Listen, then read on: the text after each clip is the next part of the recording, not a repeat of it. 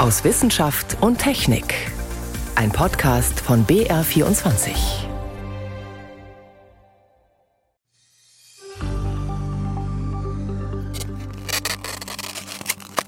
Kennen Sie dieses Geräusch? Wenn man nach dem Essen aus einem Schnellimbiss eine Warmhalteschachtel aus Styropor in den Mülleimer stopft? Nicht besonders angenehm.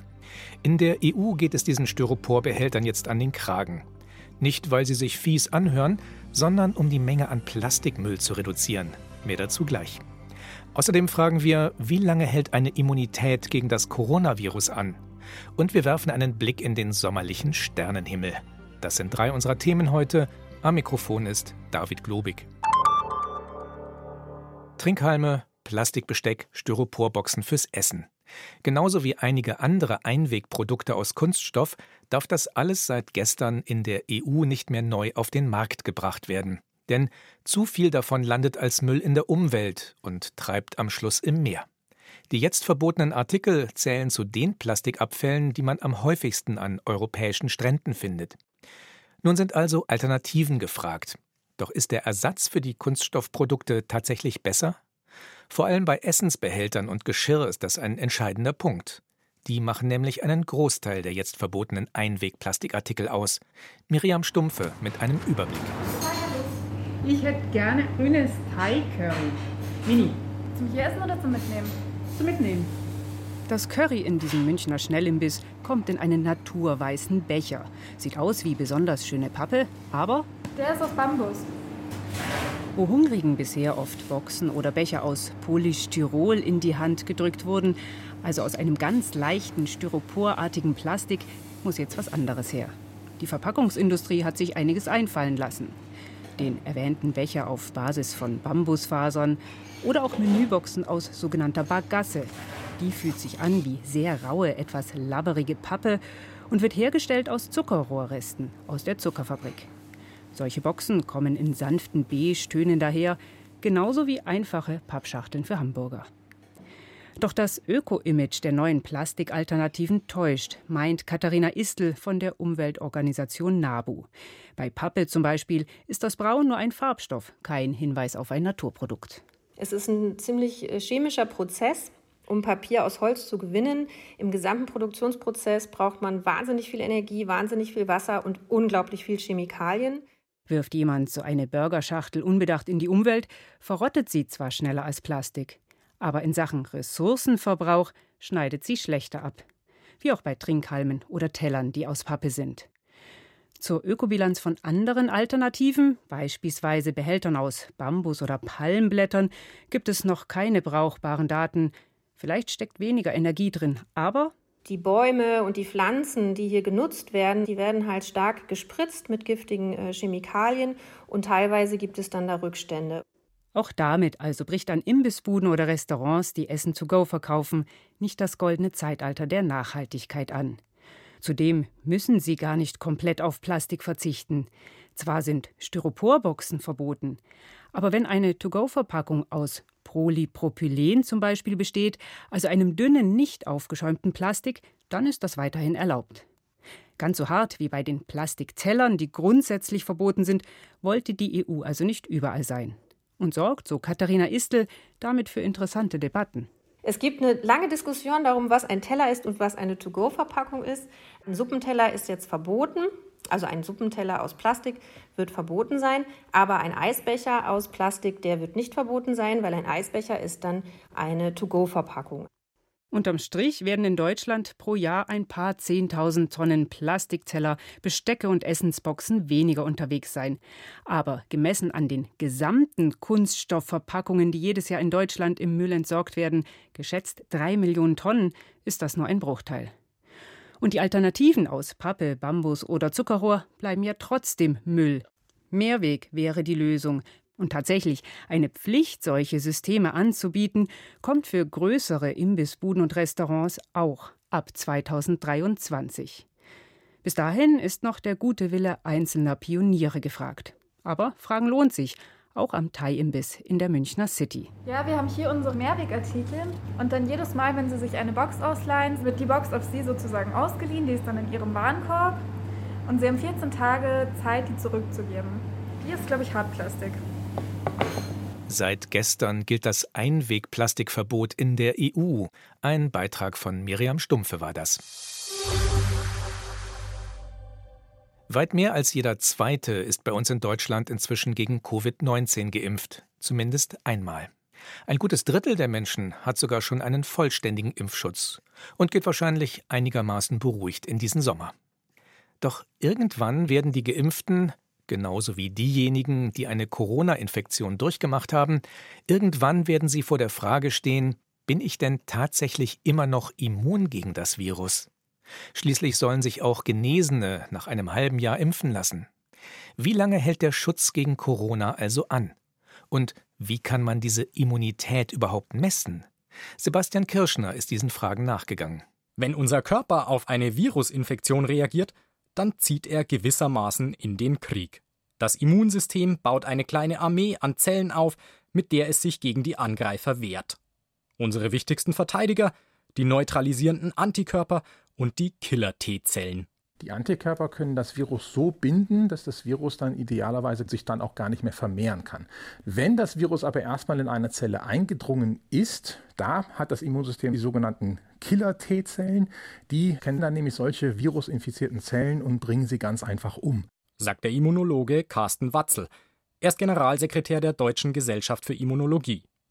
Forscher wie er gehen derzeit davon aus, dass diese T-Zellen schwere Verläufe von Covid-19 hemmen. Wichtiger für die Immunarmee sind aus ihrer Sicht aber die Antikörper. Sie lassen es im besten Fall gar nicht erst zu einer Infektion kommen. Das Problem?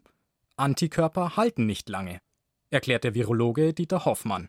Er ist zuständig für das diagnostische Labor am Institut für Virologie der Technischen Universität München weil das ja auch Ressourcen verbraucht. Und das macht ja keinen Sinn, denn dann kommt ein ganz anderer Krankheitserreger in den Körper und dann fehlen diese Ressourcen da.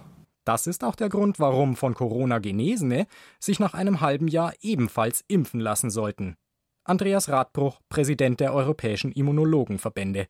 So lange braucht eine Immunreaktion, um abzuflauen. Im ersten halben Jahr sinkt die Konzentration dieser vielen Antikörper, die in der akuten Immunreaktion gebildet werden. Und dann pendelt sie sich ein auf einem Niveau, das so 10 bis 20 Prozent der maximalen Antikörperkonzentration ist. Inzwischen gibt es erste Anzeichen, dass die sogar über ein halbes Jahr hinausreicht. Forscher konnten in einer aktuellen Studie nachweisen, dass der Antikörperspiegel auch ein Jahr nach einer Infektion nicht mehr weiter abgesunken ist. Doch unser Immunsystem hat noch eine Kriegslist auf Lager. Die Antikörper können zwar verschwinden, sagt Virologe Dieter Hoffmann, aber die Tatsache, dass sie mal nachweisbar waren, zeigt an, dass sich das Immunsystem des jeweiligen Menschen mit dem Virus auseinandergesetzt hat und dass darum Gedächtniszellen da sind. Mit diesen sogenannten Gedächtniszellen erinnert sich das Immunsystem quasi an Viren. Die meiste Zeit liegen sie im Dornröschenschlaf. Doch bei Bedarf können sie schnell wieder eine Armee aufstellen. Forscher glauben, dass diese Gedächtniszellen bis zu zehn Jahre und länger überleben können. Wir glauben sogar ein ganzes Leben lang und machen immer weiter diese Antikörper. Sagt Immunologe Andreas Radbruch. Vor über 20 Jahren hat er die Gedächtniszellen mit entdeckt. Aus seiner Sicht wären diese Zellen der beste Marker, um Immunität zu messen. Nur Gedächtniszellen sind sehr selten und leben in Nischen wie dem Knochenmark. Daher sind sie sehr schwer nachzuweisen. Wer also Immunität messen will, kommt an den Antikörpern kaum vorbei. Die Sache hat aus Sicht von Immunologe Carsten Watzel nur einen Haken. Wie viel von diesen Antikörpern man braucht, um immun zu sein, das wissen wir aktuell noch gar nicht. Also es gibt noch keinen Grenzwert, wo man dann sagen würde, wenn sie oberhalb von diesem Wert sind, sind sie geschützt und unterhalb von diesem Wert müssten sie vielleicht nochmal nachgeimpft werden. Deshalb hält er in der Regel auch nicht viel davon, Antikörperspiegel zu bestimmen. Das verunsichert die Leute eher, weil dann kriegen sie irgendeinen Wert und können damit nichts anfangen, einfach weil wir diesen Grenzwert noch nicht kennen. Doch was tun, wenn wir nicht wissen, wie es um die Einsatzbereitschaft unseres Immunsystems steht? Hier kommt deshalb die zusätzliche Impfung ins Spiel. Sie ist eine Art Bootcamp für unsere körpereigene Abwehr. Das Immunsystem reagiert am besten, wenn es Sachen mehrfach gezeigt bekommt, weil das Immunsystem nicht nur die Eigenschaft hat, sich an etwas zu erinnern, sondern das Immunsystem hat auch die Eigenschaft, dass es die Reaktion verbessert. Und dann hat man durch die zweite Impfung zwei Effekte. Die Immunantwort wird besser, weil man spezifischer gegen den Erreger reagiert und sie wird langanhaltender, weil die Zellen auch mal ganz speziell trainiert werden. Vieles deutet derzeit darauf hin, dass unser einmal erworbener Schutz vor schweren Covid-19-Verläufen lange erhalten bleibt. Eine zusätzliche Impfung und künftige Auffrischungen müssen also nicht unsere Immunität grundsätzlich wiederherstellen. Es kann aber dabei helfen, neue Angriffe und Virusvarianten besser abzuwehren. Wie bleibt unser Körper immun gegen das Coronavirus? Sebastian Kirschner berichtete. Sie hören BR24 am Sonntag aus Wissenschaft und Technik. Heute mit David Globig. Wie giftig ist ein Pestizid, das ein Bauer auf seinem Acker versprüht, für die Tiere, die zum Beispiel nebenan in einem Bach leben? Vor der Zulassung eines Wirkstoffs wird genau das untersucht. Allerdings setzt im Alltag meist nicht nur eine Landwirtin oder ein Bauer Pflanzenschutzmittel ein, sondern rundum sind es mehrere, die solche Mittel versprühen. Und in ihren Tanks mischen sie vielleicht auch noch unterschiedliche Pestizide miteinander. Wenn diese ganzen Substanzen zusammenkommen, kann ein regelrechter Giftcocktail entstehen, mit ganz erheblichen Auswirkungen. Wie kommen Pestizide in Gewässer rein? Sie kommen dann in Gewässer rein, wenn es stärker regnet. Wir haben dann während dieser Starkniederschläge Wasserproben genommen und dort haben wir dann festgestellt, dass im Schnitt 30 verschiedene Pestizide in diesen Wasserproben vorhanden sind erzählt Professor Matthias Lies, Ökotoxikologe am Umweltforschungszentrum in Leipzig. Und wie wirkt diese Mischung im Vergleich zum einzelnen Wirkstoff? Zunächst die einfache Antwort. Die Wirkung der Pestizide addiert sich. Dann kommt man dazu, dass diese gesamte Toxizität im Gewässer dreimal so hoch ist durch alle Pestizide, wie wenn man nur das toxischste, das giftigste Pestizid bewertet also dreifach giftiger als das giftigste allein. Das ist allerdings nur ein Mittelwert. Es kann weniger sein, aber auch mehr. Das hat eine Untersuchung von Matthias Lies in Norddeutschland gezeigt. Und deshalb war bei 80 Prozent der Bäche, die durch Ackerland fließen, ein Grenzwert überschritten, die regulatorisch akzeptierte Konzentration, kurz RAK, die Schäden an den Bachökosystemen verhindern soll. Das nächste Problem ist, dass selbst diese Rackwerte in vielen Fällen zu hoch angesetzt sind, um die Lebensgemeinschaft schützen zu können. Denn Rackwerte werden aufgrund von Laborversuchen festgelegt, ohne den Stress eines ganz normalen Lebens im Bach. Dort müssen Tiere vor Jägern flüchten, mit Konkurrenten um Nahrung streiten oder das Wasser ist zu warm. Und das führt dann zu einer zweiten, komplexeren Antwort auf die Frage, wie Pestizidmischungen wirken.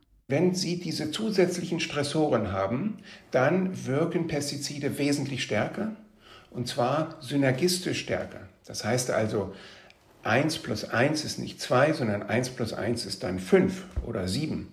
Und wenn dann das Bachökosystem Schaden nimmt, hat das einen Dominoeffekt dass die Selbstreinigungskraft des Gewässers zum Beispiel reduziert wird, dass es weniger Arten gibt, weniger Insektenarten, die aus dem Gewässer herauskommen, schlüpfen, dann als Nahrung für Vögel dienen können und so weiter und so fort, also das gesamte Nahrungsnetz. Die sogenannte Mischungstoxizität spielt allerdings bei der Zulassung von Pestizidwirkstoffen in der EU keine Rolle.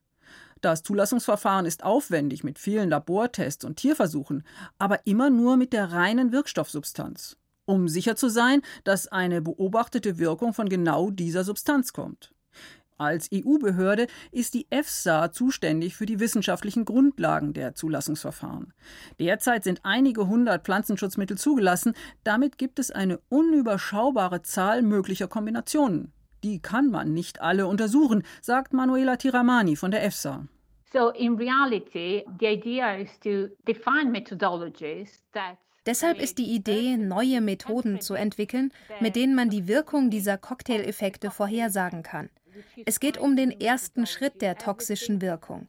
Wenn man Substanzen findet mit demselben ersten Schritt, kann man sie in Gruppen zusammenfassen und davon ausgehen, dass sie auf dieselbe Weise toxisch wirken. Das ist noch ein weiter Weg, aber wir arbeiten an diesen Methoden.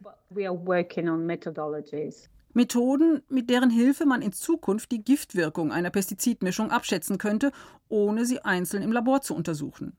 Abgesehen von der Entwicklung dieser neuen Methoden beschäftigt sich die EFSA derzeit vor allem mit der Wirkung von Chemikaliengemischen bei Menschen, zum Beispiel bei Landwirten, die Pestizide spritzen. Wirkungen in der Umwelt stehen als nächstes auf dem Plan. Dafür wollen wir Monitoring-Daten aus ganz Europa benutzen, denn Boden- und Grundwasseranalysen sind dafür sehr wichtig.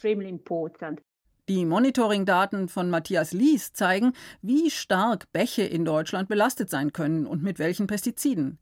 Was schlägt er vor, um die Gewässer zu schützen, während weiter an der Wirkung von Pestizidmischungen geforscht wird? dass Umweltstressoren diese synergistischen Wirkungen erhöhen. Das ist eine Komplexität, die man nicht handeln kann. Und deswegen ist der Vorschlag, dass man akute Wirkungen im Labor nimmt und einen Sicherheitsfaktor da drauf tut. Und zwar etwa 2000. Um den Unterschied zwischen der geringeren Wirkung im Labor und der höheren im Freiland auszugleichen. Eine solche Regelung einzuführen wäre ein sehr langwieriges Verfahren und man bräuchte dafür sicher die Methoden, an denen die EFSA gerade arbeitet. Es gibt aber eine sehr einfache und sofort umsetzbare Möglichkeit, die Gewässer vor Pestiziden zu schützen. Gewässerrandstreifen, also eine Pufferzone zwischen Acker und Ufer, die verhindert, dass Pestizide in den Bach geraten. Für die verlorene Ackerfläche bekommen Landwirte Ausgleichszahlungen. Damit wären die Bäche geschützt. Wie allerdings die Pestizidmischungen auf Bodenorganismen wirken, das wurde noch nicht untersucht. Wenn Pestizid-Cocktails zum Risiko für unsere Ökosysteme werden, ein Beitrag von Renate L. war das.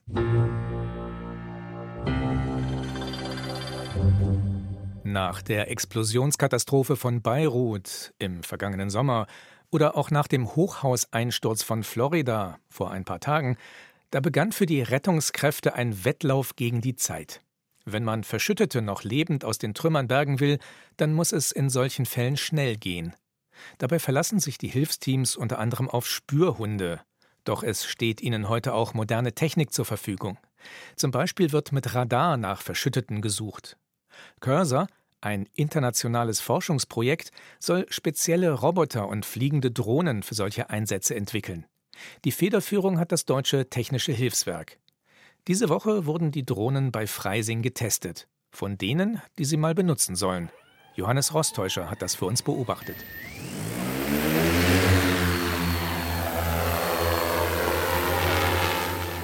Die mächtige Transportdrohne hebt ab. Schwarz-orange, 1,60 im Durchmesser, 18 Kilo schwer, sechs Propeller, ein kapitales Stück Technik. Mein nächstes Ziel ist jetzt, dass wir das Ding da reinseilen. Ja? In unseren Testbehälter. Lukas Auer von einer der Entwicklerfirmen gibt Anweisungen. Neben ihm in dunkelblauer Uniform Andreas Wilde, Drohnenpilot beim Technischen Hilfswerk in Hohenstein. Er steuert, konzentriert schaut er durch seine Sonnenbrille mal nach oben, mal auf den kleinen Bildschirm vor sich. Schon eine Herausforderung. Jetzt, wo der Wind noch zunimmt, werden sie noch windanfällig. Und da muss man schon schauen, dass man genau oben drüber steht und mit dem Wind ein klein bisschen mitschiebt, um dann zielgenau dann abwerfen zu können. Die große Transportdrohne schwirrt hier nicht über einem Trümmerfeld, sondern über saftigen Wiesen nördlich von Freising. Auf dem Gras ein schwarzer Korb, dort hinein soll die Drohne kleine gelbe Attrappen fallen lassen. Beim Einsatz im echten Leben wären das kleine Roboter auf Rollen, sogenannte Smurfs, die über die Trümmerkegel eingestürzter Häuser fahren und Verschüttete aufspüren sollen. Die Projektleiterin beim THW, Tina Ristmeier. Die sind sehr komplexe technische Entwicklungen. Die haben Audio-Video-Komponenten. Dann haben die sozusagen Hundenase, heißt äh, Sniffer. Und dieses Sniffer detektiert dann auch Menschen und macht Unterschiede zwischen lebendiger und tote Menschen. Was ist sehr wichtig für Einsatzkräfte, ist Zeit zu planen. Wo müssen wir jetzt anfangen zu suchen? Wo macht das Sinn? Der kleine Roboter ist zwar nicht ganz so gut wie ein Spürhund, dafür kann man viele von ihnen auch über extrem gefährlichem Gelände abwerfen, auch dort, wo Menschen nicht mehr hinkommen. An solchen Stellen setzen die Drohnen dann auch Radargeräte ab. Sie sollen ebenfalls Verschüttete aufspüren. Manuel Daimer vom THW Berlin. Wir nutzen, dass unser Körper überwiegend aus Wasser besteht. Wasser reflektiert uns die Radarwelle. Und jetzt schmeißen wir die Puppe unten gleich wieder rein und dann testen wir weiter.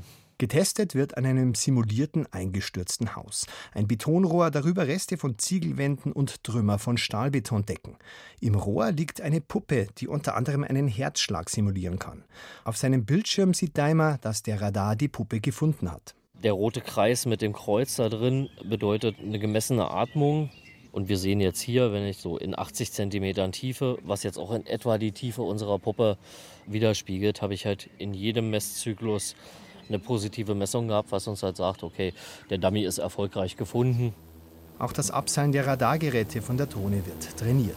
Fast alle treffen den Korb, die anderen klatschen. Das Außergewöhnliche des Projekts, die Einsatzgeräte, zum Beispiel die Drohnen, werden offenbar anders als bisher speziell für die Retter entwickelt und während der Entwicklung permanent getestet, von denen, die sie einmal anwenden sollen. Thomas Jonen, Auslandsexperte beim THW Nordrhein-Westfalen, erzählt von einem Einsatz nach der Explosion in Beirut. Da haben wir uns sehr mühselig über Tage in alle Etagen durchgearbeitet, um vielleicht noch Verletzte zu finden. Und mit Hilfe der Radartechnik oder der Smurf-Technik wären wir wahrscheinlich nach wenigen Stunden schon fertig gewesen und hätten zum nächsten Objekt weiterziehen können. Hightech für die Rettung aus Trümmern. Johannes Rostäuscher berichtete.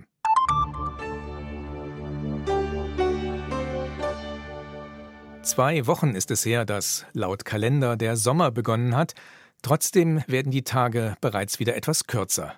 Bis Ende Juli ist das dann schon deutlich spürbar. Es macht zum Beispiel in München rund eine Stunde aus. Das heißt aber auch, es bleibt mehr Zeit, um den Sternenhimmel zu beobachten. Und dafür sind laue Sommernächte ansonsten keine schlechte Voraussetzung. Was Sie beim Blick in den Nachthimmel erwartet, weiß Yvonne Meyer. Heute ein genauer Blick auf unseren auffälligsten Begleiter am Nachthimmel, den Mond. Der Mond ist ja wunderbar am Himmel zu beobachten. Wer genau hinschaut, dem fällt auf, er erscheint täglich an einer anderen Stelle am Nachthimmel. Wo genau? Das hängt von zwei Dingen ab. Einerseits dreht sich die Erde um sich selbst. Das gesamte Himmelsgewölbe bewegt sich scheinbar über uns, von Ost nach West. Natürlich ist es genau andersherum. Das Himmelsgewölbe mit seinen Fixsternen bleibt fest stehen und wir drehen uns unter ihm, auch unter dem Mond. Und das kann man sehr gut sehen. Der Mond geht wie alle Himmelsobjekte im Osten auf, erreicht innerhalb eines Tages oder einer Nacht seinen höchsten Stand am südlichen Himmel und versinkt dann im Westen. Zweitens gibt es noch eine andere Bewegung, die die Position des Mondes bestimmt. Der Mond wandert in knapp einem Monat einmal um die Erde, ostwärts, und zwar in Drehrichtung der Erde. Und deswegen verschiebt sich die Position am Nachthimmel, der quasi fix bleibt. Das kann man innerhalb einer einzigen Nacht beobachten. Wenn der Mond neben einem markanten Stern aufgeht, dann bewegt er sich im Laufe der Nacht langsam nach links, innerhalb einer Stunde so weit, wie der Vollmond breit ist. Und so kommt es, dass der Mond täglich an einer etwas anderen Stelle am Himmel aufgeht. Im Juli sind wir immer noch in der Jahreszeit mit den kürzesten Nächten. Fast ein bisschen schade, weil man so schöne Sternbilder sehen kann. Zum Beispiel den Skorpion, der nur im Sommer ganz auftaucht. Findet man im Süden, aber tief unten am Horizont. Gut zu sehen ist vor allem sein Stern Antares, ein roter Riese, der ist sehr hell. Und die Milchstraße, die lohnt im Juli natürlich auch. Und dort, wo sie im Süden vom Horizont aufsteigt, findet man das Sternbild Schütze. Wenn man dorthin schaut, blickt man direkt ins Zentrum unserer Galaxie. Da ist ein großes Sternengewirr. Auch Planeten findet man. Venus kurz nach Sonnenuntergang, der zarte Abendstern tief im Westen, doch im Sommer stört der helle Horizont. Im Herbst wird das völlig anders sein, dann wird die Venus hoch am finsteren Himmel stehen. Und wir sehen Saturn und Jupiter, Anfang Juli erst ab Mitternacht, Ende Juli schon ab 10 Uhr abends.